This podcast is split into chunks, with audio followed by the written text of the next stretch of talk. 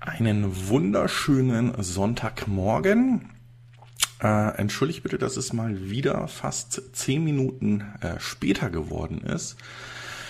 Aber ich habe äh, on the fly probiert für einen äh, Zuschauerwunsch, der nämlich gerne das Ganze als äh, Podcast auch haben will. Nebenbei das als, äh, da oben kommt jetzt die Warnung, fantastisch. Äh, das soll jetzt nicht passieren. So, das Ganze irgendwie aufzunehmen als Podcast dazu. So, Jetzt bleibt es so, wie es ist und hier wird nicht rumgespielt. Jetzt muss ich schauen, wie ich das im Nachhinein dann über das ähm, Backup-File, was ich als MP4 aufzeichne, eventuell in ein MP3 umwandle und dann in Zukunft ähm, das Ganze dann gleich wesentlich einfach auch in MP3 noch nebenbei die Tonspur mitnehme. So, heute wird es äh, relativ interessant. Wir haben äh, neue Fahrzeuge, die vorgestellt worden sind. Wir haben ähm, Unternehmensvorstände, die ihr an eigenes Produkt nicht glauben. Ähm, wir sehen weitere starke Investitionen in die Elektromobilität, ähm, auch bei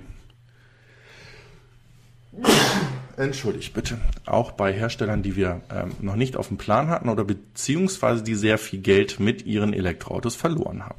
Aber zuerst soll es erstmal zur Begrüßungsrunde hier im im Chat gehen und wie könnte es anders sein? Der Mario Copperetti ist mit an Bord, Andi P. ist dabei, Alfred A., Alex Müller, Daniel M., Raimund Stapelfeld, Servus, Nine Eagle One, Günther Marschler, Daniel M., der Blauzahn, Servus, Sasa Bing. So, jetzt wird es schon wieder schwieriger für mich.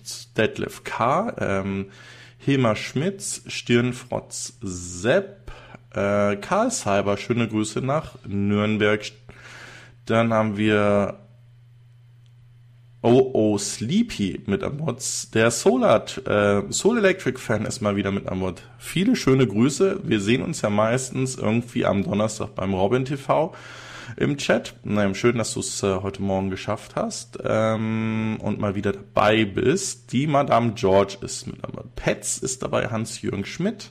Ro Robert G., Sylvin Kalevra, Hans Henning, mh, hm, Thorsten Fritz,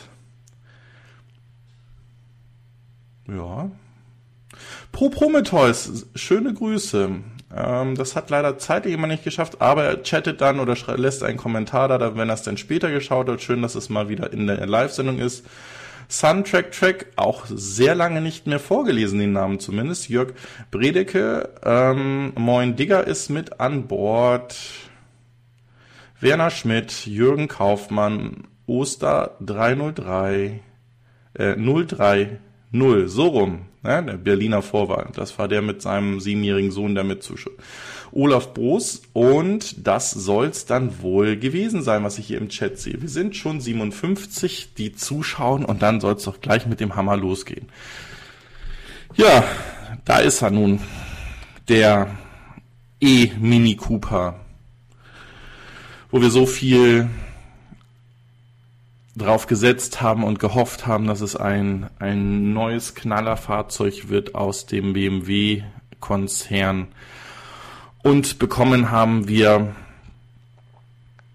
ein Verbrenner, der mit der Technik des i3s ähm, ja ausgestattet wurde und dann auch leider mit einer äh, in meinen Augen doch relativ kleine, ich sage nicht zu klein, vielleicht ist die der Anwendungsbereich hier ein anderer, aber mit einem in meinen Augen doch relativ kleinen Akku ausgestattet worden. So, was haben wir denn da? Wir haben den großen äh, Motor aus dem i3S, den 184 PS Motor, der jetzt nicht auf der Heckachse, sondern in der Front mit verbaut wird. Ähm, ist es allgemein versucht worden, den Innenraum und den Kofferraumplatz ähm, unverändert zu lassen. Also der ist relativ ähm, groß äh, im Verhältnis zu anderen Fahrzeugen, wo zum Beispiel auch die Batterie nach hinten in den Kofferraum oder zumindest die Antriebsstränge dahin wandern.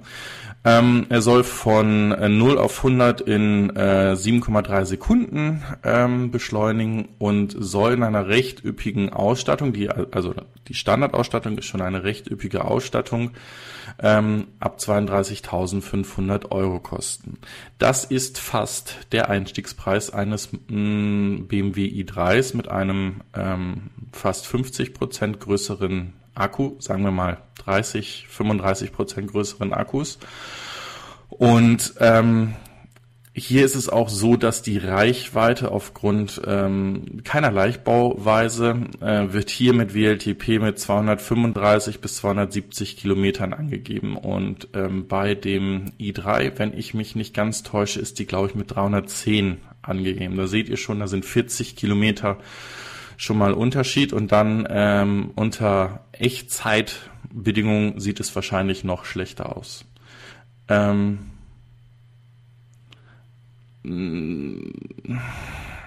so, als ich das das erste Mal gesehen habe, habe ich gesagt, das ist irgendwie nicht das Auto, auf das ich gewartet habe. Dann habe ich ähm, ein paar andere News-Sender oder Berichte darüber gesehen und mir so die Frage gestellt, naja, vielleicht soll er gar nicht das ähm, Hauptfahrzeug ähm, ersetzen, sondern soll in dem Bereich, wo ein Peugeot 208 äh, Elektro oder ein Honda E oder der Corsa E ähm, spielen mit ähm, aufschlagen.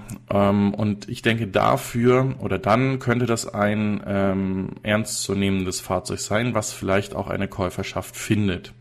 Äh, das ganze Fahrzeug soll dann in Oxford in ähm, Großbritannien gebaut werden.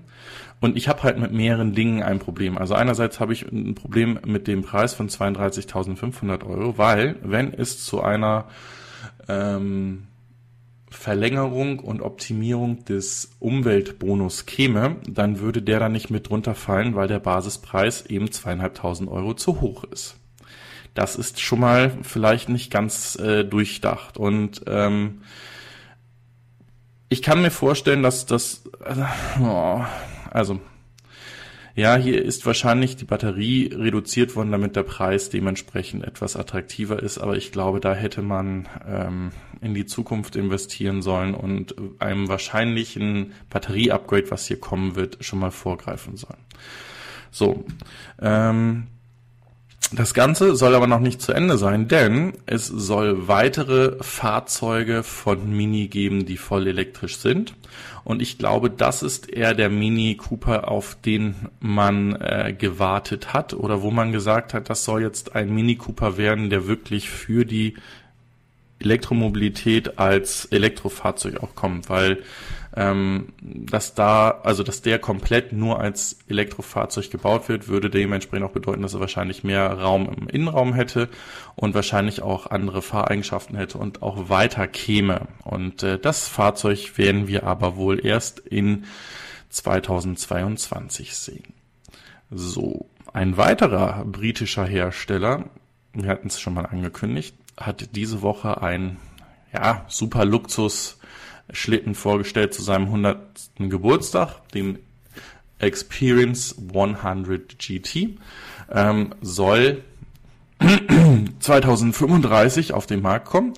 Ähm, und äh, ich glaube, ähm, die, die Werte, die da heute abgerufen, also wie gesagt, es ist ein Konzeptfahrzeug, was vorgestellt wurde zu einem 100. Geburtstag. Da ist immer die Frage, ob diese Fahrzeuge wirklich kommen.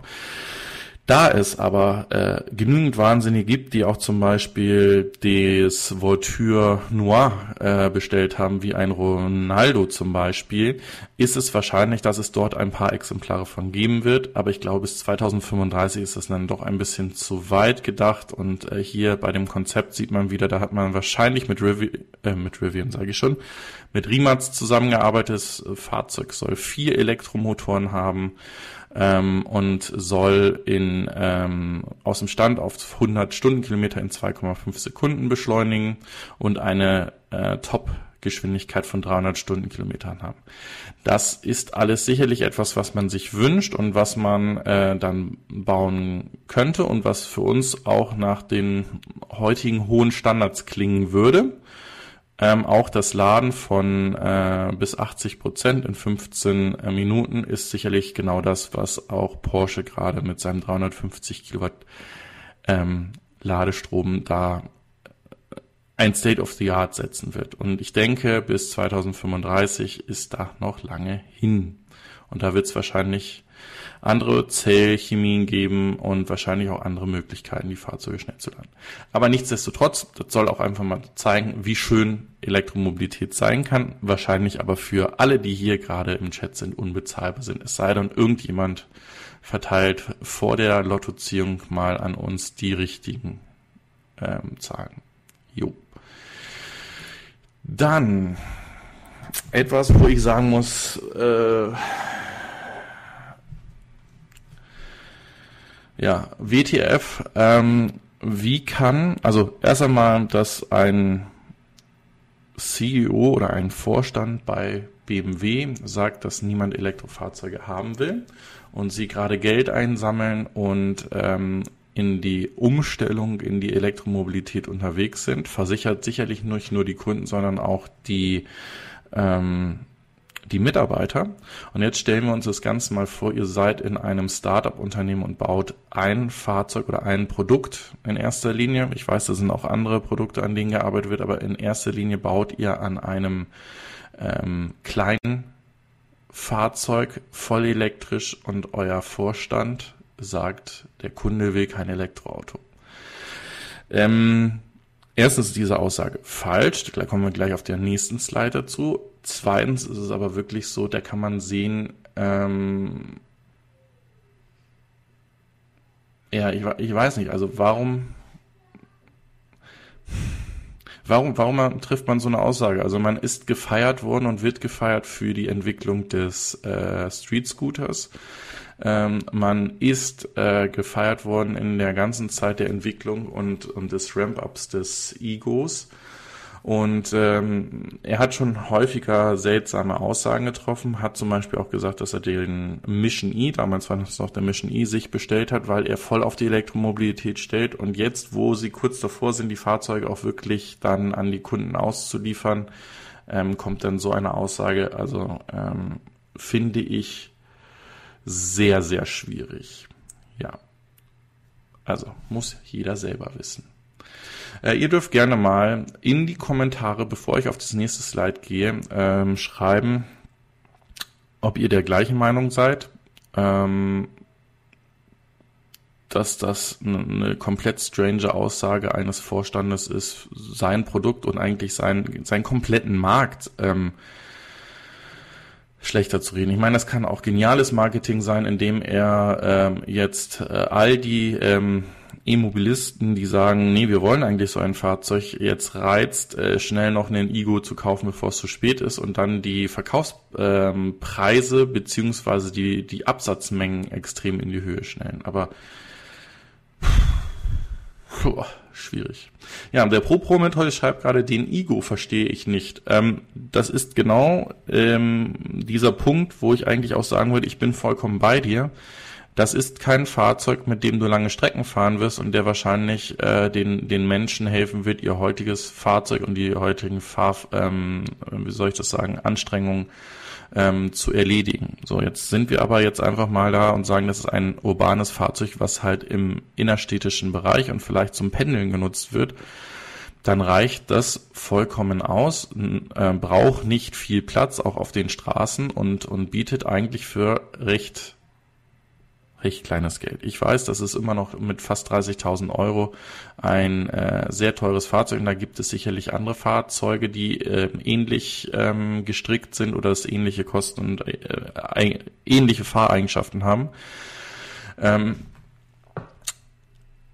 würden wir in einer perfekten Welt leben und würden das Thema Transportation ähm, ernst nehmen, dann bräuchten wir aber auch keine Fahrzeuge, die weite Strecken fahren, weil ähm, das ist ja genau das Thema. Wenn ich aus einer 100 Kilowatt Batterie, die in einem Tesla Model S heute drin steht, drei Elektrofahrzeuge machen kann und die, was weiß ich, irgendwie bis zu 200 echten Kilometern kommen, dann ist, glaube ich, jedem geholfen, weil dann würde ich nämlich die Langstrecke, wenn dann die Bahn auch vernünftig ausgebaut ist oder andere Verkehrsmittel vernünftig ausgebaut sind, dafür nutzen. Und dann passt das ganze Thema nämlich besser zusammen. Nicht das eine Schlechte mit dem nächsten Schlechten ähm, ersetzen, sondern hier auch in ja, neue Mobilitätskonzepte gucken. So, und jetzt schauen wir mal in die Welt wie sie denn so wirklich ist. Und zwar hat das Center of Automotive Management eine äh, Studie rausgegeben, oder was heißt eine Studie? Sie sind auf die Verkaufstrends hingegangen, auf die, wie die ähm, batterieelektrischen und Plug-in-Hybride in 2017, 2018 verkauft wurden. Also das sind echte Zahlen und haben dann für 2019 einen Forecast gemacht. Und ähm, hier sind äh, zwei Themen wichtig, sich anzuschauen. Zum einen ist von der Anzahl der verkauften Fahrzeuge jetzt Deutschland äh, vor ähm, Norwegen gerutscht. Ja, äh, sind ein wesentlich größerer Markt. Aber man sieht hier auch, wie das Verhältnis zum Beispiel in China ist. Da ist äh, ein relativ großer Sprung von 2017 auf 2018. Das ist fast eine Verdopplung, nicht ganz. Und äh, hier wird auch mit äh, stetig oder weiter steigenden Verkaufszahlen gerechnet. Der zweite starke Markt ist äh, oder sind hier die ähm, USA, wo von 194.000 Fahrzeugen ähm, batterieelektrisch oder Plug-in-Hybrid zu 2018 361.000 Fahrzeuge verkauft wurden. Und äh, wir wissen alle, dass eigentlich so 2019 das Jahr war, wo dann eigentlich erst äh, die Choice auf den Markt gekommen ist, also wo es auch mehr Hersteller gab, die ähm, vernünftige Fahrzeuge ähm, anbieten, die auch verfügbar sind. Sei es ein Model 3, sei es ähm, andere Fahrzeuge von Herstellern wie der Bolt in den USA oder eben entsprechend bei uns ähm, die neue Zoe, der Kona Electric ähm, und e-Niro und so weiter und so fort und ähm, mit in 2019, 2020 dann dementsprechend auch die ähm, MEB-Plattform dann ihr Leben bekommt mit dem ID und allen Fahrzeugen, die dazukommen. So. Und jetzt kann man natürlich sagen, pass mal auf, das ist ja schön und gut, dass ihr da gerade mal so 70.000 äh, Fahrzeuge ähm, in Deutschland verkauft habt. Die produziere ich im Monat und ich will ja weiterhin meine Fahrzeuge verkaufen. Ja, dann ähm, sagen wir setzen sechs, weil du hast in deinem Studium und wahrscheinlich in deinem MBA ähm, Studium nicht aufgepasst. Wir müssen uns ja auch angucken, wie sich Märkte entwickeln und wie gerade Produkte in dem Markt sich entwickeln. Und hier verhält sich das so, dass bei einem generell rücklaufenden Pkw-Markt ähm, eben die Adaption oder die Verkaufszahlen in dem Bereich Elektromobilität extrem nach oben schnellen und halt wirkliche ähm, ja, Verdopplungsprozesse ist fast zu übertrieben, aber große Entwicklungsschübe dementsprechend haben. So, und das sollte eigentlich bei jedem bis drei zählenden Manager und Entwicklungschef dazu führen, dass man sagt, wir müssen mindestens ein Produkt oder sogar bestenfalls mehrere Produkte haben, die wir in dieses Segment äh, anbieten können, weil darüber könnten wir gegebenenfalls äh, abschmelzende Margen einfangen, weil wir meistens ja mit einem Premium-Fahrzeug starten äh, und zum anderen äh, hohe Entwicklungskosten dementsprechend schneller ähm, in die, ähm, ja, wie soll ich sagen, Harmonisierung bringen, also wo ich ähm, wie mit einer MEB-Plattform die Entwicklungskosten halt auf viele, viele Fahrzeuge umlegen kann und damit das Ganze dann günstiger wird. Ja, das einmal dazu. Also ist das, was der Onkel Schuh und letzte Woche der Herr Fröhlich von der BMW gesagt hat, äh, eigentlich damit widerlegt. Es wollen sehr wohl Kunden äh, Elektrofahrzeuge. Natürlich ist da die Stückzahl eine ganz andere als bei den Verbrennern, aber ich muss mir ja die Entwicklung angucken, wo es hingeht und nicht ähm, die Gesamtzahl. So. Weiter geht es mit Volkswagen, denn es ist endlich soweit. Wir wissen, wie der ID3 von innen aussehen wird. Jetzt schauen wir einfach mal, hier sind die Fotos leider nicht dabei, das heißt, ich muss die Ansicht ändern Und dann springen wir doch mal hier rein und schauen uns die wunderschönen Fotos an. Ich denke, das ist die Designsprache, die wir bei vielen VWs in der Zukunft sehen werden. Ähm, wir wussten ja alle, dass es ein äh, Multiscreen-Interieur ähm, werden wird. Das heißt, ein großer Screen für Navigation und Steuerung des Fahrzeugs, also der Entertainment und auch ähm, der Klima- und Sitzeinstellungen und so weiter und so fort. Ähm, dieser Bereich voll auf äh, Touchscreen gestellt, aber halt nicht die Knöpfe komplett aus dem Fahrzeug rausgenommen, sondern so eine langsame Transition in diesem Bereich, weil ich hier drunter doch noch echte Knöpfe dementsprechend habe, beziehungsweise ähm, das sieht mir auch nach Sensoren aus, also nicht nach äh, den Knöpfen, wie wir sie normal kennen. Ja, weiter geht es dann hier, ähm, wo man ganz klar ähm, zeigen möchte, wie die Informationen vom, beim Fahren ähm, vom Fahrer gesehen werden. Also ich habe dann den zweiten Screen hier vor mir, wo ich die Geschwindigkeit, Reichweite, ähm, Teilinformation des Navigationssystems, wie man es auch kennt, in Kombination mit dem Navigationssystem und dann ganz rechts hier ähm, die Mediathek oder ähm, an, an sich Mediensteuerung hat. Hier ist auch dementsprechend das Telefon. Das heißt, so etwas kennen wir schon aus anderen Fahrzeugen und ich finde, es ist ein schönes sauberes Design, was sehr aufgeräumt wirkt und was ähm, ein nicht mit doch relativ vielen Informationen, die da sind, aber nicht irgendwie überfordert oder überfrachtet.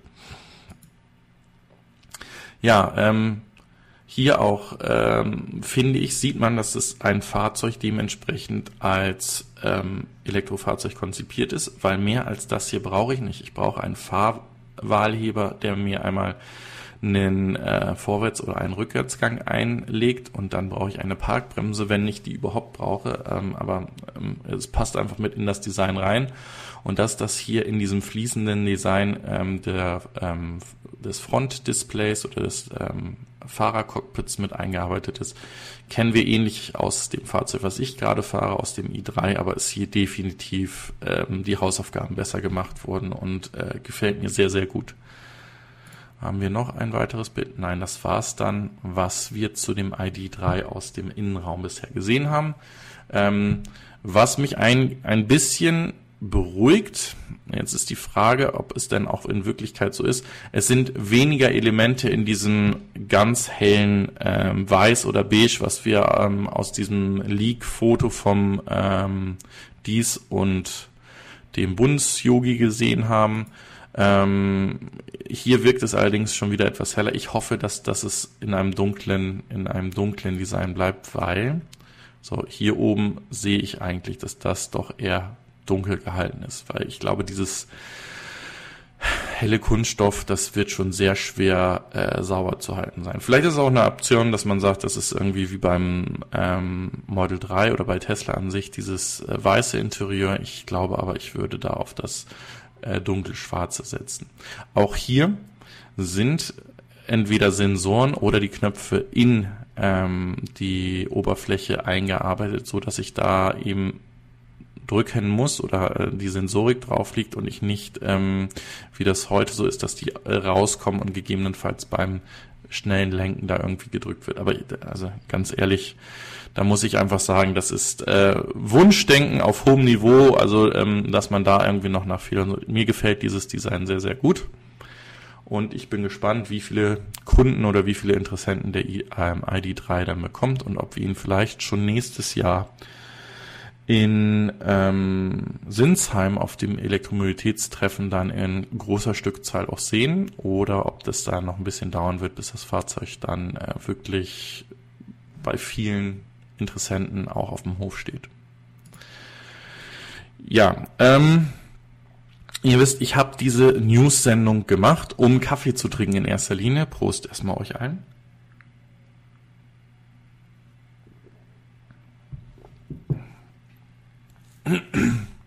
Und auch um ähm, fair auf Themen hinzuweisen, die vielleicht nicht ganz so sauber laufen. Und hier ist es so, ähm, dass diese Woche eine Nachricht rauskam.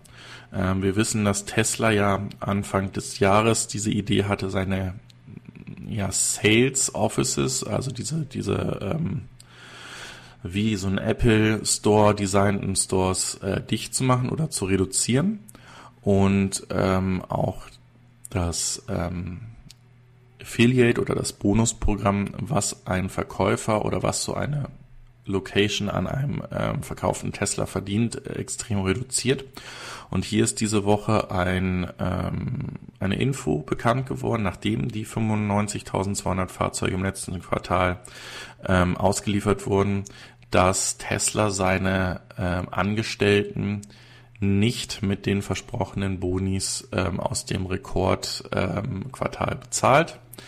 Und äh, da gab es dann aber schon ein, ähm, eine Info, dass nachdem der Artikel rauskam, einige ähm, Mitarbeiter sich nochmals gemeldet haben und gesagt haben, nein, diese Bonuszahlungen laufen jetzt. Sondern muss ich einfach ganz klar sagen, in jedem Unternehmen und jeder, der von euch einen variablen Anteil hat, weiß, dass diese variablen Anteile eigentlich nicht in den darauffolgenden Wochen ähm, nach der Bekanntgabe der Quartalszahlen, sondern doch schon ein, zwei Monate später erst gezahlt werden. Das ist sicherlich etwas, ähm, da muss man vorsichtig sein, was da an Informationen gestreut werden. So. Jetzt äh, als nächstes kommt ein kleines Video. Ähm, das lasse ich auch dieses Mal gerne laufen, weil ich äh, hoffe, dass da keine ähm, Werbung drin ist. Das ist von dem Kanal What's Inside. Und ähm, da gab es diese Woche ähm, wirklich wieder dieses, dieses Thema, dass diese zwei Fronten der Elektromobilisten, Tesla-Jünger gegen äh, die Vertreter der Verbrennungsszene wirklich ähm, hohl gelaufen sind und sich ähm, sowohl unter den Videos von What's Inside als auch in anderen Foren die Köpfe eingeschlagen haben. Und ähm, dazu gibt's dann gleich ein paar ähm, Informationen. Nehmt euch gerne einen Kaffee und schaut es euch an. Ich glaube, das ist eine Minute irgendetwas. Ich hoffe, dass das vom Ton klappt. Es ist leider in Englisch. Ähm, ich werde es Story gerne ähm, dann gleich nochmal zusammenfassen. So. Out right here, there's a bag on it. This one's out this guy is LB. He the owner of the property. You own it all. So is Tesla telling you to put the bags on here? No, but they're not, they haven't paid me rent since since November of last year. Holy moly. They were supposed to be paying me rent for each charging station. They have paid me nothing. So you're gonna... They will not answer my email. They won't answer my phone calls. They will do nothing. So therefore, nobody's charging on them until they start paying me what they owe me. So I'm charging on that one over there. You gonna back those ones up soon too? I will eventually. Okay, all right. Well, Tesla summer road trips sounds like uh, Beaver, Utah could use some rent being paid because coming from Salt Lake City, going to St. George, Utah, or coming the other way, this is one of the only supercharging stations. It's already limited to six or seven of them, and now uh, they're getting brown bagged.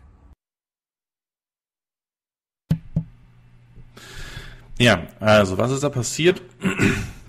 Es kam ein Artikel raus, dass wohl bei mehreren ähm, Tesla Superstation Locations die Mieten oder die Lease für diese Locations nicht bezahlt wurden. Ähm, jetzt ist es so, ich habe so ein bisschen äh, Recherche dazu gemacht und habe mir auch mal diesen Contract, der ähm, an die Anbieter von den Superchargern, also die ihr Land dementsprechend zur Verfügung st stellen, angeguckt. Und äh, in der Regel ist es so, dass äh, Tesla ganz klar sagt, sie zahlen für die anfallende Elektrizität. Sie dürfen auf diesen ähm, Grundstücken dementsprechend auch äh, Speicherlösungen aufstellen, die dementsprechend wie ähm, Batterien dementsprechend äh, das äh, ja die die Energie zwischenspeichern ähm, oder halt diese ähm, Umspannungswerke, ähm, äh, so dass dann auch wirklich die richtige Spannung anliegt. Was weiterhin drin steht, ist, dass sie sagen, sie können teilweise eine Miete für diese ähm, für diese Locations zahlen. Es gibt aber genauso die Aussage, dass Besitzer von Grundstücken Tesla dafür zahlen, dort einen Supercharger hinzustellen. So. Und in diesem besagten Fall hier mit LB ähm, in äh, Beaver, Utah, ist es so, dass das Ding an einem ziemlichen heiklen ähm, Verkehrspunkt ist, weil wenn du von Utah in Richtung ähm, Las Vegas fahren würdest, ist das der einzige Supercharger, die einzige Supercharger Location, die dementsprechend das auch realisiert, dass du diese lange Strecke ordentlich fahren kannst. Und der Besitzer sagt halt, dass er seit November letzten Jahres von Tesla nichts davon bekommen oder nichts bekommen hat dafür, dass hier ähm, auf seinem Grundstück diese Ladesäulen aufgestellt wurden und dort die Fahrzeuge stehen. Was nach wie vor unklar ist, ist halt, was zu dem ähm, Besitzer da gesagt wurde. Also ich, ich denke, also anders. Egal was gesagt wurde, was in seinem Contract steht. Wenn er E-Mails an Tesla schreibt und bei ähm, Tesla anruft, dann sollte dort eine Reaktion stattfinden. Ist die Reaktion allerdings, dass er jetzt irgendwo aus den Medien oder von anderen ähm, Grundstücksbesitzern, die auch Supercharger da drauf stehen haben, ähm, erst auf die Idee gekommen, auch nach einer Miete, nach einer, nach einer Entgeltzahlung zu fragen, dann ist das natürlich heikel, weil äh, was ich nicht verhandelt habe, kann ich auch nicht einfordern. Nur wie gesagt, das ist ein Thema, das sollte man sich mal ähm, genauer anschauen. Ähm, ganz wichtig ist ja auch, wie sich das mit diesen ähm, Superchargern dementsprechend oder Ladepunkten äh, an sich weiterentwickelt. Das wird genauso bei einer Ionity, das wird genauso bei einer Fastnet ähm, sein, wenn die nicht für das Grundstück, wo, wo sie stehen, eine Pacht zahlen, ähm, dann würde ich als der äh, Grundstücksowner wahrscheinlich auch irgendwann zu drastischen Maßnahmen gehen. Warum ich das allerdings auch gebracht habe, ist halt einfach nochmal auf das Thema auch von letzter Woche anzusprechen. Ähm, erst einmal vielen Dank für eure Reaktion. Es waren sehr viele, die gesagt haben, ähm, egal was ich da ausgesprochen habe und wie ich mich aufgeregt habe oder darauf hingewiesen habe, ähm, dass wir vielleicht doch alle ein bisschen mit kühlerem Kopf äh, unterwegs sein sollten und uns nicht unter, hinter irgendwelchen Internet-Anonymitäten ähm, verstecken sollten, sondern wirklich mal ähm, erst nachdenken, bevor wir etwas schreiben und dann solche Leute wie den Chris von Carmaniac oder sonst wen da nicht äh, so ja angehen und und auch persönlich werden. Und ähm, hier zeigt es einfach nur, dass sowohl unter diesem Post hier in dem Video als aber auch in Foren ja, diese zwei Fronten extrem aufeinander geschlagen sind und, und äh, natürlich dann wieder das Gerücht kam, Tesla hat kein Geld äh, mehr, diese Renn, äh, die, diese Mieten zu bezahlen. Oder ähm, wie gesagt, dann waren halt die Tesla-Jünger da, die gesagt haben, der soll doch froh sein, dass dann da noch Fahrzeuge an seiner Tankstelle anhalten. Die lassen noch viel mehr Geld da als äh, jemand, der äh, dort normal tankt. Und ich denke, dass es dieses für und wieder äh, sehr, sehr schwer. Also ähm, ich denke, wir sollten einfach nach wie vor mit einem kühlen Kopf bleiben, diese ganze Diskussion fair führen und auch vielleicht uns mal in ähm, die Situation des äh, uns gegenüberliegenden oder mit einer anderen äh, Meinung vertretenden setzen. Ich weiß selbst, wie schwer das manchmal ist und wie, wie ähm, wichtig es ist, seinen eigenen Standpunkt zu machen, aber ähm, selbstreflektierter unterwegs zu sein, ist definitiv hilfreicher. So, jetzt kommen wir äh, zu dem Punkt, mh, da gab es ja ein ähm, Gerichtsverfahren, äh, was eröffnet wurde im letzten Jahr mit einem ähm, Tesla-Ingenieur, äh, der von Tesla weggegangen ist und wo man festgestellt hat, dass der einerseits Informationen ähm, geleakt hat oder mitgenommen, ja, geleakt, mitgenommen hat und diese ähm, einem ähm, Konkurrenten, wo er heute arbeitet, ähm, angeboten hat und dass er zusätzlich auch versucht hat, auf den Rechnern seiner Mitarbeiter ähm, so gesehene Sniffing-Software zu installieren, so dass er auch zukünftig ähm, eventuell an äh, ja, wie soll ich das sagen, äh, geheim zu haltende Informationen kommt. So, und äh, jetzt ist diese Woche rausgekommen, dass ähm, dieser Kollege ähm, die Informationen, die er hatte, in die iCloud hochgeladen hat, bevor er die das Unternehmen verlassen hat und diese dann dementsprechend dann seinem neuen Arbeitgeber zur Verfügung gestellt hat. So, das ist ein krasses Thema. Es ist aber auch von dem Thema, ähm, wie mache ich ein Unternehmen dicht, dass äh, solche, äh, solche Informationen nicht fließen dürfen.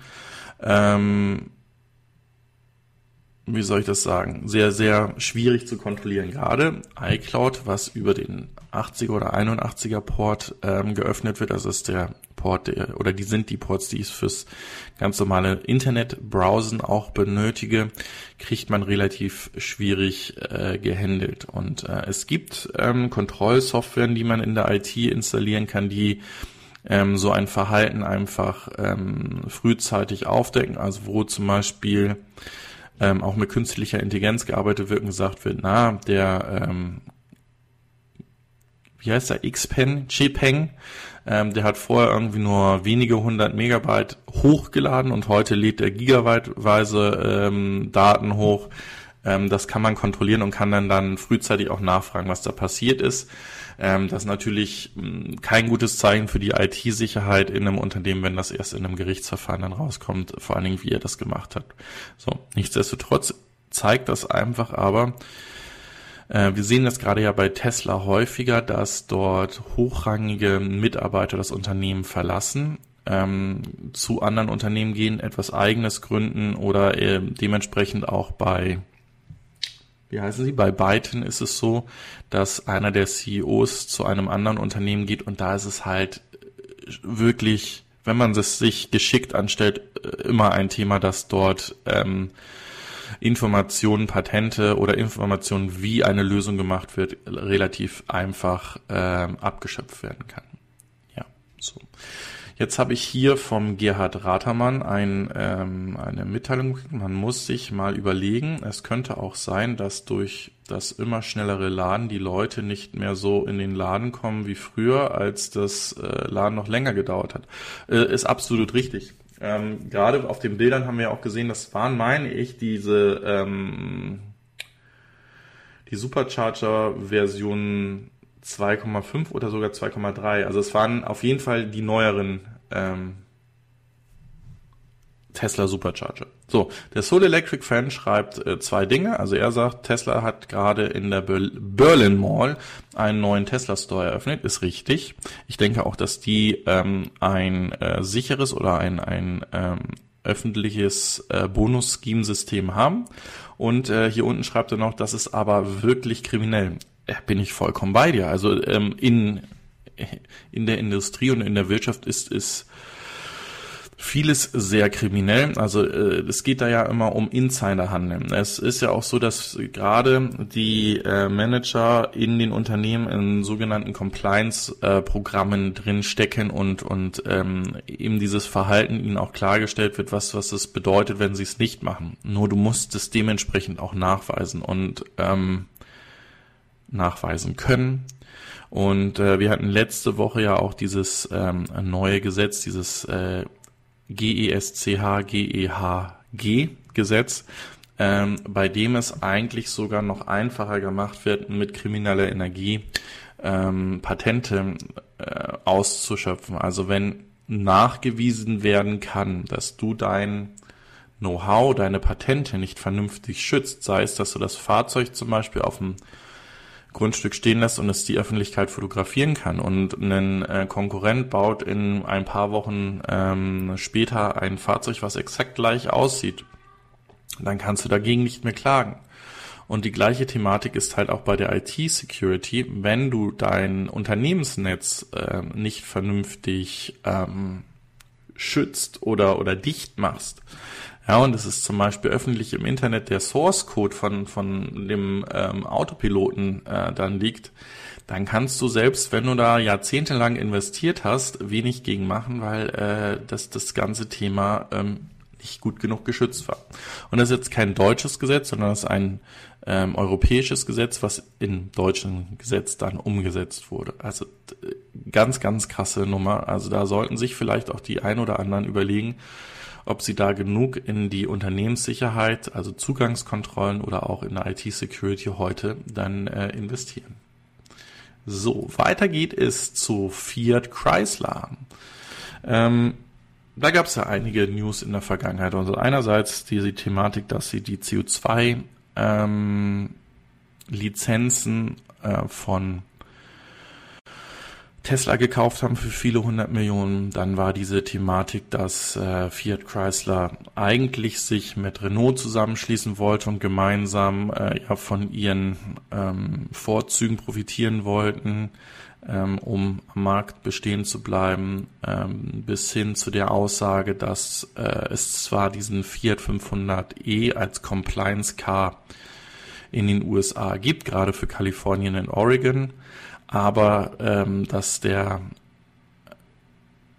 Chef, der CEO von äh, Fiat eigentlich den Kunden gesagt hat, kauft sie bitte nicht, weil wir würden mit jedem Fahrzeug knapp 25.000 Dollar verlieren. Und ähm, dann ist es ja alles etwas anders gekommen. Es ist nicht zu dem Zusammenschluss mit ähm, Renault gekommen. Und äh, diese Woche wurde bekannt, dass äh, Fiat Chrysler hier knapp 800 Millionen in eine neue ähm, Fertigungslinie investieren wird, um ähm, dort ähm, elektrische äh, Fiat 500e zu produzieren. Und diese sollen dann auch für den europäischen Markt verfügbar sein. So, bevor jetzt alle in die Luft springen und Juhu schreien, ähm, es wird nicht der Fiat 500 sein, den wir heute kennen, sondern es wird ein, ein ähm, Nachfolgemodell oder eine abgeänderte Version sein. Und ihr könnt euch auch dementsprechend sicher sein, dass sie nicht 80.000 Fahrzeuge bauen, bei denen sie 25.000 Dollar pro Stück verlieren werden, also Minusgeschäft machen werden, sondern das wird dementsprechend auch ein Fahrzeug sein, was ähm, angepasste Steuersysteme angepasste, Wechselrichter angepasste ähm, Batteriesysteme haben wird und äh, die dann wahrscheinlich auch in so einem Bereich wie ein, was hatten wir vorhin, ähm, Mini, also E-Mini oder dem Honda E, also wirklich mehr diese, diese Stadtfahrzeuge, ur urbane Fahrzeuge dann landen wird, also nicht das Langstreckenmonster und wahrscheinlich auch nicht das ähm, Ladegeschwindigkeitsmonster.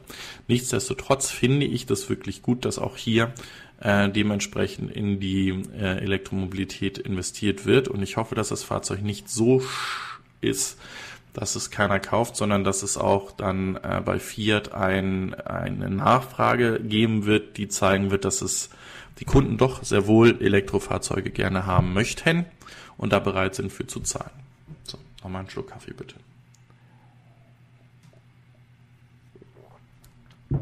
Ich sehe gerade, wir sind kurz vor 100 Zuschauern. 99 werden mir gerade hier in dem ähm, Counter angezeigt. Das ist ja mega klasse. Lasst gerne einen Daumen nach oben da, wenn das euch gefällt, was hier passiert jeden Sonntag. Lasst gerne auch, wenn ihr es im Nachhinein schaut und nicht live, also live könnt ihr euch natürlich immer im Chat beteiligen, ähm, der auch von Woche zu Woche, äh, wie soll ich das sagen, ähm, flüssiger und, und mehr Text da drin fließt. Aber sonst dürft ihr auch gerne in den Kommentaren Diskussionen anfangen, euch an Diskussionen beteiligen. Hilft mir. Ich werde jeden Kommentar lesen und auch äh, beantworten, denn äh, so viele sind es noch nicht, dass das mir die Zeit nicht zulässt. Genau. Ja, diese, diese Woche, das ist auch eine, eine News, die, die äh, hat bei mir ein bisschen für ähm, Schmunzeln gesorgt, weil ähm, deutsche Medien gesagt haben, ja, der ähm, südkoreanische Konzern Hyundai und der südkoreanische Konzern Kia, die konzentrieren jetzt genauso wie BMW und Daimler oder wie VW und Ford ihre äh, Kräfte und wollen hier in den Bereich der ähm, autonomen fahrenden Fahrzeuge eine Partnerschaft machen und da vorankommen. Es ist nicht ganz richtig. Hier geht es darum, dass sie mit äh, Jandex, das ist übrigens ein russisches, ähm, ich nenne es jetzt einfach nochmal Start-up-Unternehmen, ähm, gemeinsam ein oder Fahrzeuge, autonome Fahrzeuge entwickeln. Äh, woher kennt man äh, Jandex? Die sind auf der diesjährigen CES ähm, Messe in Las Vegas mit einem vollautonomen Fahrzeug, was nur über ein iPad gesteuert wurde, gefahren. Also ähm, die haben dementsprechend auch ähm, Algorithmen und ähm, Kamerasysteme mit LiDAR entsprechend, Achtung, die nutzen LiDAR, ähm, aufgebaut und das dementsprechend so ein, so ein Taxi dann dementsprechend äh, da in in dem Umfeld von dem Convention Center, also von diesem Messezentrum fahren lassen.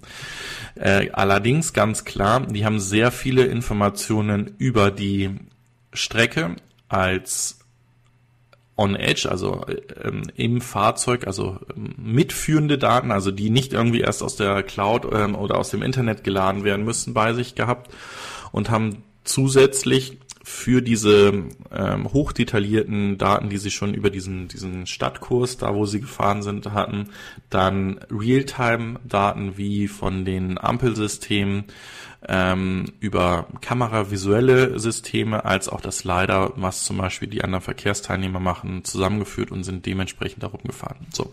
Und diese Entwicklung soll nun auch bei, ähm, bei Hyundai mit eingesetzt werden. Und hier soll relativ zeitnah in deren Premium-Fahrzeug, dem ähm, Sonata, ähm, in 2020 eine autonom ja eine autonom äh, Level von Level 4 bis Level 5, also eher anfangs Level 4 erreicht werden und später dann auf Level 5. Also es geht dort ganz stark in die Richtung, dass ich so etwas wie einen Autopiloten habe, der Level 4 bestimmte Fahreigenschaften komplett autonom machen kann, immer noch einen Fahrer benötigt und bei Level 5 ist es dann wirklich so, äh, vergesst den Fahrer und das Ding fährt euch vom Flughafen zu eurem Hotel voll autonom. Also ähm, da geht es auch voran. Und das, wie gesagt, Player, die wir so nicht auf dem Plan haben, gerade hier aus Russland, Moskau und dementsprechend Hyundai, ähm, hat man wenig vorher von gehört.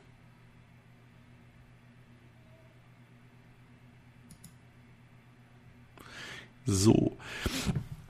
Wir haben letzte Woche dieses Bild von der Produktionshalle von ähm, Tesla gehabt, wo es ja auch diese E-Mail geleakt wurde, dass es in naher Zukunft zu einem ähm, signifikanten Produktions ähm, Anstieg beim Model 3 kommen soll. Das ist diese Woche nochmal bestätigt worden, weil nämlich ähm, Zulieferer von äh, Tesla ähm, sich darauf vorbereiten sollen, dass sie dementsprechend die Teile, die sie zuliefern müssen, in höheren Stückzahlen und kürzeren Intervallen dann dementsprechend bald ähm, an das Fremont-Werk liefern müssen. Ähm, und da wird davon äh, gesprochen, dass man plant, bei 7000 Fahrzeugen die Woche ähm, ja, hinzukommen. Das wären die 1000 Fahrzeuge pro Woche und zusätzlich in äh, Shanghai in der Gigafactory 3 auf 3000 Fahrzeuge pro Woche relativ schnell anzuheben. Ihr wisst, das Ding ist vor ein paar Monaten erst aus dem Nichts da aufgesetzt worden und ähm, soll dementsprechend dann äh, ja da bald funktionieren. Genau. So. Was haben wir zusätzlich noch? Das sind die 3000 Fahrzeuge. Das passt. Okay. Dann kommen wir zum nächsten Punkt. Ja, das ist eigentlich ein interessantes Thema. Es sind jetzt äh, nicht ganz so relevant für Deutschland aus mehreren Gründen, da kommen wir gleich drauf. Also, wenn 35 Millionen Elektrofahrzeuge in UK fahren würden und die in dem bidirektionalen ähm, System angeschlossen sind. Also es kann nämlich gerade dieser Nissan Leaf kann das ja über seinen Shademo dieses bidirektionale Laden und Entladen, würden 20 Prozent des ähm, ähm, regenerativ, also durch Solarenergie erzeugten ähm, Stroms ähm, bis 2050 von den Fahrzeugen gesteuert oder oder ähm, ja, wie soll ich das sagen, verbraucht werden. So, worum es hier allerdings geht, ist, dass in den UK hat man die Energiewende, vor der wir uns immer noch sträuben, relativ geschickt umgesetzt. Man ist nämlich hingegangen und hat nicht irgendwelche absurden Summen bei der Produktion von ähm, regenerativen Energien oder äh, bei, anders. Bei dem CO2-Ausstoß, der bei Strom produziert, ist man hingegangen, hat gesagt, für jede Tonne, die ihr CO2 mehr produziert, müsst ihr 20 Pfund zahlen. Und dann hat man das in relativ kurzer Zeit, nämlich in sieben Jahren geschafft, dass der Anteil von irgendwie 2, 3 Prozent war es, als es losging, auf 37 Prozent regenerative Energie dort umgestellt wurde. Einfach weil die Unternehmen, die, die ähm, ja, Stromlieferanten und Produzenten gesagt haben, dass das für sie mm, ein Anreiz ist, dementsprechend hier in grüne Energie zu gehen. So, und jetzt sagt man ja immer, bei der grünen oder erneuerbaren Energie, es muss halt Speichersysteme geben. Da gibt es die die sagen, wir machen daraus Wasserstoff oder die, die sagen, wir machen daraus Methan und nutzen das dementsprechend, wenn wir es, ähm, wenn kein Wind und keine Sonne scheint und keine Gezeiten da sind. Ähm, sondern hier geht es darum, dass man sagt, dass diese 35 Millionen Elektrofahrzeuge 20 Prozent des, des Stroms, der produziert werden, eben zwischenspeichern können. Das heißt, auch da nochmals Achtung, wir kommen von einem angreifbaren zentralen Stromsystem, wo ich halt wenige Kraftwerke habe, die anfällig sind für Ausfälle. Das kann immer mal passieren. Oder auch Angriffe von, von Hackern, von Terroristen oder sonst was, wo ich mit einem Land in einen Blackout treiben kann. Jetzt wäre das bei Elektrofahrzeugen, die ich anschließe, die bidirektional sind, ein dezentrales System. Das heißt, ich müsste 35 Millionen Elektrofahrzeuge angreifen. Auch dieses Szenario gibt es wahrscheinlich. Das ist allerdings ein, ein bisschen schwieriger und größer zu fassen, damit ich dann den ja, eine signifikante ähm, Störung im, im Stromnetz dann dementsprechend hinkriegen würde. So, und ich bin sogar der Meinung, dass bis 2050, was ja hier gerechnet wird, sogar der Anteil noch größer sein könnte, was an Energie da gespeichert werden kann. Und das ist halt etwas, wo ich sage, lasst uns doch in diesem Bereich schon mal forschen, ähm, gebt die politischen und die gesetzlichen Vorgaben so, dass Elektrofahrzeugfahrer bidirektional laden und entladen können. Jeder, der eine Photovoltaikanlage hat, dass der seinen Strom auch ins Fahrzeug speichern kann und aus dem Fahrzeug wieder rausnehmen kann. Ich glaube, das würde auch wenn es vernünftig erklärt wird, und das ist genau das Thema, es muss auch dann dementsprechend in, in den Neinsagern oder bei den Zweiflern, dass Elektromobilität funktionieren kann, auch verstanden werden, dass das ein Zusatzpunkt ist. Und ich glaube, dieser Punkt, heute ist es so, dass die Verbrennerfahrer oder gerade die, die von der Dieselgate ähm, betroffen sind oder daran involviert sind, dass die die Elektromobilität immer so als den Widersacher sehen und als denjenigen, der auf den Punkt haut und sagt, seht ihr, ihr fahrt dreckige Diesel ähm, und ich mach's, mach's einfach besser als ihr. Das ist aber nicht der Fall. Ich bin absolut bei euch, so wie es mit der mit dem Dieselgate oder der Dieselaffäre bei uns gelaufen ist, ist es absolut nicht kundenfreundlich und es ist eigentlich erbärmlich, was dort an juristischen Schritten in Deutschland gegen die Automobilhersteller gemacht wird.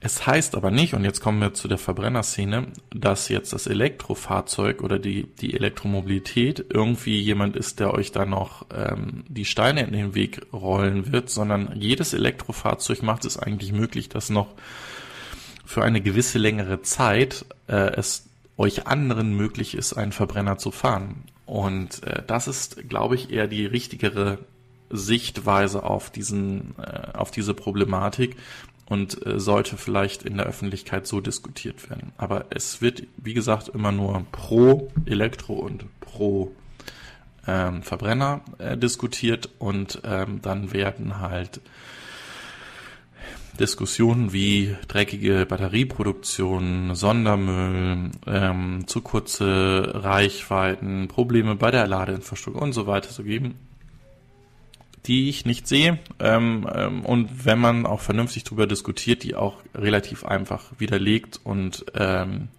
eigentlich dann auch zum Verständnis bei den Kollegen aus dem anderen Lager kommen. Aber wie gesagt, das wäre schön, wenn wir in dieser Diskussion ein bisschen open-mindeder unterwegs wären. So.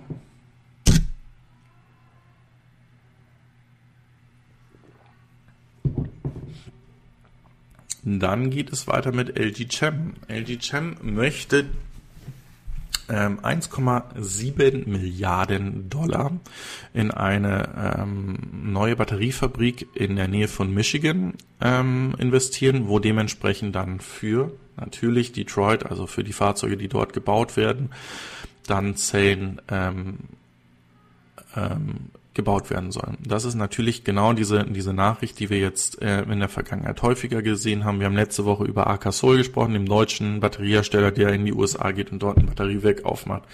Wir haben von Northvolt, von Cuttle, ähm, ST ähm, International gehört, dass die in Europa äh, Fabriken bauen werden. Äh, macht einfach nur Sinn. Wenn es mehr und mehr Fahrzeuge im Angebot gibt, brauchen wir auch mehr Zellen.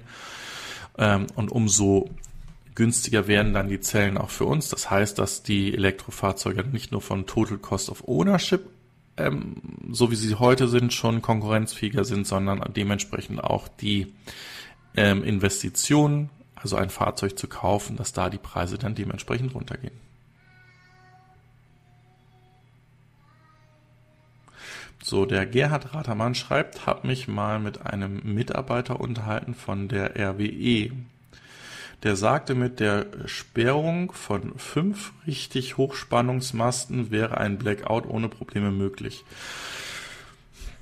Mmh, fünf Hochspannungsleitungen, ähm, wenn die von einem Kraftwerk weggehen, das könnte sehr gut sein. Ja, ich denke allerdings, dass man ähm, durch die, also wir würden dann ja eine Reduzierung der Herzzahl im Netz sehen. Wir müssen da irgendwann immer auf diese 51 Hertz kommen. Äh, und dass wir relativ schnell in Richtung ähm, Ersatzlieferungen aus dem Ausland kämen. Gerade eins der Ausländer ähm, oder der, der Ausländer, hm, der Länder um mich herum, Tschechien, überlegt ja gerade ähm, und plant gerade ein neues Atomkraftwerk zu bauen. Ähm, und äh, das wäre die Katastrophe, dass ähm, dann zwar gesagt wird, dass der Energiemix in Deutschland sehr regenerativ ist, ähm, aber in in Schwächen dann dementsprechend hier der ähm, Atomstrom rüberkommt. Jetzt haltet mich nicht für komplett wahnsinnig. ähm, ich bin dabei, gerade Recherchen zu einem Thema der nuklearen Energiegewinnung zu machen, ähm, mit den Gründen, die ähnlich sind wie der bei der Elektromobilität. Weil ich sag mal einfach so viel, wir nutzen Uran als Brennstoff für die Atomkraftwerke, nicht weil es das das beste Material ist, um damit Strom zu gewinnen, sondern genau das Thema, was in ähm, Irak, äh, im Iran, nicht Irak, im Iran zu der Diskrepanz führt, das Zeug ist auch spaltbar.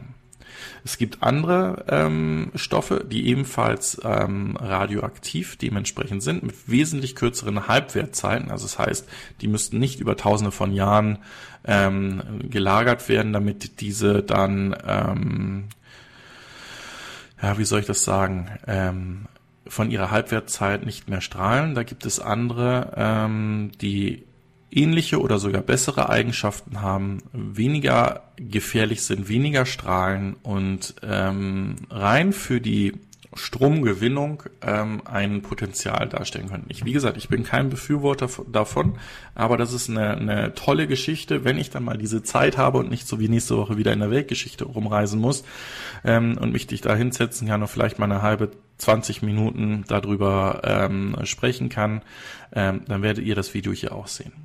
So. Weiter geht es mit VW und Ford. Ähm, hier wird, wie gesagt, die Allianz weiter ausgebaut. Ähm, wir hatten schon mal darüber gesprochen, wer in, in welchem Bereich dem anderen dann unter die Arme greifen soll und unterstützen soll. Und ähm, diese Woche ist bekannt geworden, dass Ford plant auf der MEB-Plattform. Und wir haben ja gesagt, umso mehr Partner dazukommen, umso erfolgreicher wird dieses, ähm, diese Plattform und diese Adaption in Richtung Elektromobilität plant 600.000 Fahrzeuge bis 2023 in Europa auf dieser Plattform zu bauen. Das gleiche ist, dass die ähm, in die ähm, ebenfalls eine Allianz geschürt haben, um in dem Bereich ähm, ja, autonomes Fahren mit künstlicher Intelligenz ähm, weiterzukommen und hier auch ähm, unabhängig vom Markt zu sein. Und ähm, ich finde das bemerkenswert, wie hier doch eigentliche Widersacher ähm, und, und Konkurrenten ähm, gemeinsame Sache machen, um hier äh, große Entwicklungsschübe in die Zukunft zu machen. So, der Raimund Stapelfeld schreibt hier gerade, es geht um die Verteilung des Stroms. Da reichen wirklich nur wenige Hochspannungsmasten zu äh, bringen. Äh, jetzt ist es hochgesprungen. Da. Man hat es damals auch in Emden gesehen, wo die Abschaltung von einer Stromtrasse nicht richtig geplant worden ist. Okay, also das heißt, es ist wirklich so ähm, anfällig, das Netz. Gut. Ja, okay. Dann, dann bin ich bei euch, dann ähm, hat meine Aussage mit dem dezentralen Stromspeichernetz sogar noch eine höhere Relevanz. So. Dann negative Nachrichten vom äh, Porsche Macan. Nein, es ist gar nicht der Porsche Macan, das ist einfach nur das Design, was da kopiert wurde. Und zwar Serens ähm, ist ein ähm, Elektrofahrzeughersteller, der auch unter dem Namen SF Motors bekannt ist, ist auch ein chinesisch ähm, finanziertes Unternehmen. Auch einige ähm, ehemalige Tesla-Gründer sogar sind hier zu SF Motors gegangen und ähm, hier wird gerade davon gesprochen, dass der Launch, also der Verkauf, der Start des Verkaufs des Fahrzeuges on hold gesetzt wurde und hier einige Mitarbeiter oder eine große Zahl an Mitarbeitern auf die Straße gesetzt wurde. Das ist wieder genauso ein Thema, wie es auch bei ähm, Friday Future der Fall war. Ähm, hier ist halt wirklich die Frage, wie langfristig sind diese chinesischen Geldgeber in diese Unternehmen in, investiert. Äh, der Elon Musk hat häufig darüber gesprochen, dass es eigentlich das dämlichste oder das dümmste ist, im Bereich der Mobilität der Autoindustrie ein Startup zu machen, weil es unheimlich viel Geld frisst. Wir haben es gesehen, wie schwer es auch bei Tesla war, bis die dann wirklich mal ähm, schwarze Zahlen geschrieben haben. Und die Frage ist da dann auch immer noch weiterhin, werden sie es auch in Zukunft tun oder werden sie zum Beispiel wirklich von, von aktuellen OEMs irgendwann wieder überrollt? Ob das bei einem Tesla noch der Fall sein kann, weiß ich nicht. Aber wir sehen halt diese, diese großen Herausforderungen gerade bei den Startups, dass da denen relativ schnell das Geld ausgeht und teilweise die Fahrzeuge, bevor sie in der Produktion sind, schon auf dem Friedhof landen. So, weiter geht es zu, zu Nissan. Und zwar hat Nissan hier einmal von, ähm, von sich aus eingeladen äh, bei einem ähm, Formel E-Event und hat dort über ihre Zukunft und über den Status ihrer ähm, Elektromobilität gesprochen. Ähm, sie planen bis zu 200.000 Elektrofahrzeuge ähm, zu verkaufen, die, die von diesem, ähm, wie heißt es, die dann auch bei Nissan den Text, diesen Federal Tax Credit lösen würden. Sie planen ebenfalls ein, ähm, ein, eine Limousine, einen Sedan und einen Crossover noch auf den Markt zu bringen. Ähm, sie wollen eine äh, Powertrain, also eine ähm, ja, ein Fahrzeugkonzept mit einem Allradkonzept äh, von 400 Kilowatt auf den Markt bringen oder sogar darüber. Ähm, sie bleiben weiterhin auf dem äh, Shademo ähm,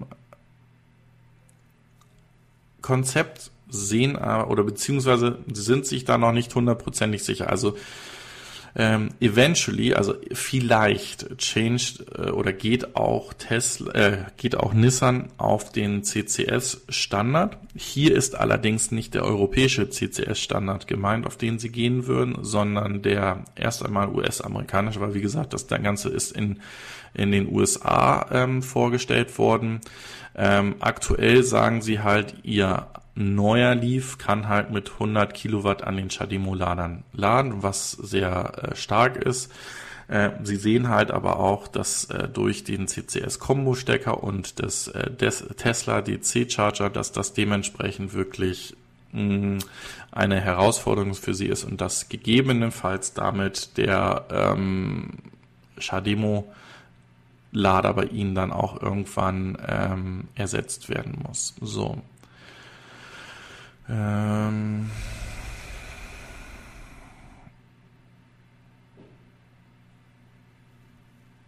Sie gehen davon aus, dass bei 2022 nicht nur von Ihnen, sondern äh, weltweit über eine Million elektrifizierter Fahrzeuge verkauft werden. Ich glaube, das ist kein großes Ziel. Das werden ähm, viele Hersteller hinkriegen, gerade die Hersteller, die noch an den Verbrennungsmotoren festhalten und da zusätzlich also die als Plug-in-Hybrid auf den Markt bringen, wird die Zahl dementsprechend relativ schnell in die Höhe schnellen, dass da dann dementsprechend ähm, die Millionen Fahrzeuge pro Jahr erreicht werden. Könnte ich mir sogar schon für 2020 sogar vorstellen, dass das der Fall sein wird. Ähm, ja, ansonsten kommen wir zum letzten Thema für heute. Wir hatten auch davon gesprochen, dass bei ähm, Mercedes-Benz eine Testflotte von ähm, diesen Last Mile Transportation, also diese E-Actros ähm, Fahrzeuge geplant sind, die zwischen 18 und 25 Tonnen ähm, liefern sollen. Und hier ist es so, dass die Testflotte von 10 ähm, Elektro Semi-Trucks ähm, nun in der ähm, ja, ersten Phase dementsprechend ausgerollt werden. So, die Fahrzeuge haben eine ähm, Output-Kapazität von 250 ähm, Kilowatt und ein äh, oder beziehungsweise haben zwei Akkus drin mit ähm, 240 Kilowattstunden Kapazität. Das ist das, womit sie durch die Gegend fahren und sollen ungefähr etwas über 200 Kilometer weit kommen. Also wir reden hier von 125 Meilen ähm, oder also wir haben hier 200 Kilometer ähm, bei maximaler Beladung von 11,5 Tonnen. So, was hier nicht angesprochen ist oder was aber äh, unglaublich wichtig ist und darum sind auch gerade hier die Logistikfirmen wie Nagel äh, mit ähm, da involviert. Wir wissen das von dem Test von ähm, Aldi, die ja ihre Elektro ähm, Trucks oder ihren Elektro-Transport ähm, da auch so ein bisschen erweitert haben. Dadurch, dass die Fahrzeuge so leise sind, dürfen die halt auch nach 22 Uhr ihre Stores anfahren und beliefern und können halt während der des B- und Entladestatus ähm, dort vor Ort dann dementsprechend auch wieder zurück in die Batterie reinladen. Und gerade für diese letzte Meile, also von dem Zentrallager hin zu den ähm, Verkaufsgeschäften, ähm, Supermärkten ist es dementsprechend so, dass keine langen Strecken gefahren werden müssen und somit sich diese, diese, dieser Einsatz der Fahrzeuge eigentlich sehr, sehr einfach und sehr, sehr schnell ähm, rechnen werden kann oder rechnen wird, sagen wir es lieber so.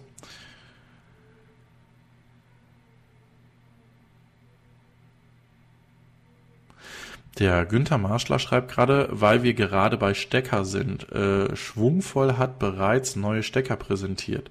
Hm, was für neue Stecker? Also äh, weg vom CCS, ähm, wie nennt sich das Ding? Standard? Oder ähm, oder oder wo geht's wo geht's damit hin? Also das wäre wär nochmal etwas Interessantes. Ähm, Nikola Tesla wird hier gerade vom ähm, Mario Copperetti angesprochen. Die sind eher auf dem, die werden eher auf dem Langstreckenbereich äh, der äh, Elektro-LKWs tätig sein. Ähm, einerseits mit ihrem Wasserstoff-LKW, andererseits mit ihrem äh, batterieelektrischen LKWs und diese stehen ja in kompletter Konkurrenz zu dem ähm, Tesla Semi-Truck. Was wir da definitiv dann brauchen werden, ist die Infrastruktur, die sowohl für äh, Nikola Tesla Fahrzeuge als auch für die, für die Tesla Semi-Trucks dann noch aufgebaut werden, diese sogenannten Megacharger. Da werden wir wahrscheinlich noch höhere ähm, Stromstärken sehen müssen als die ähm, 350 Kilowatt, die gerade ein Porsche anstrebt oder Ionity ja mit seinen äh, Ladesäulen realisieren will.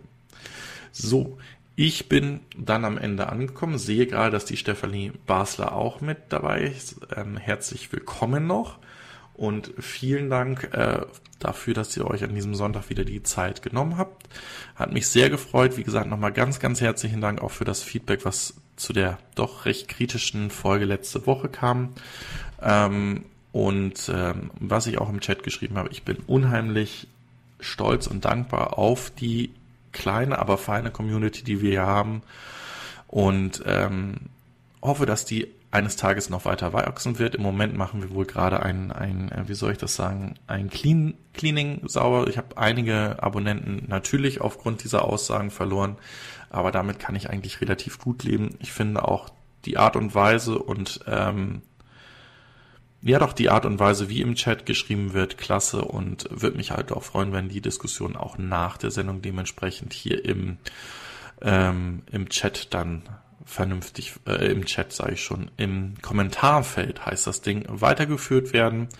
Ähm, ansonsten gibt es diese Woche ähm, eine Verlinkung in der Endcard, wenn ich sie dann setzen kann, wenn das Video dementsprechend äh, aktualisiert wird zum Chris von Carmania. Der hat nämlich mit seiner Frau eine Tour von München nach äh, Prag gemacht mit dem i3S und ähm, ist ein sehr interessantes, lustiges Video, gerade weil es doch relativ ähm, ehrlich und nahe bringt, wie eigentlich der Unterschied der Wahrnehmung der Elektromobilität in der Familie auch schon sein kann.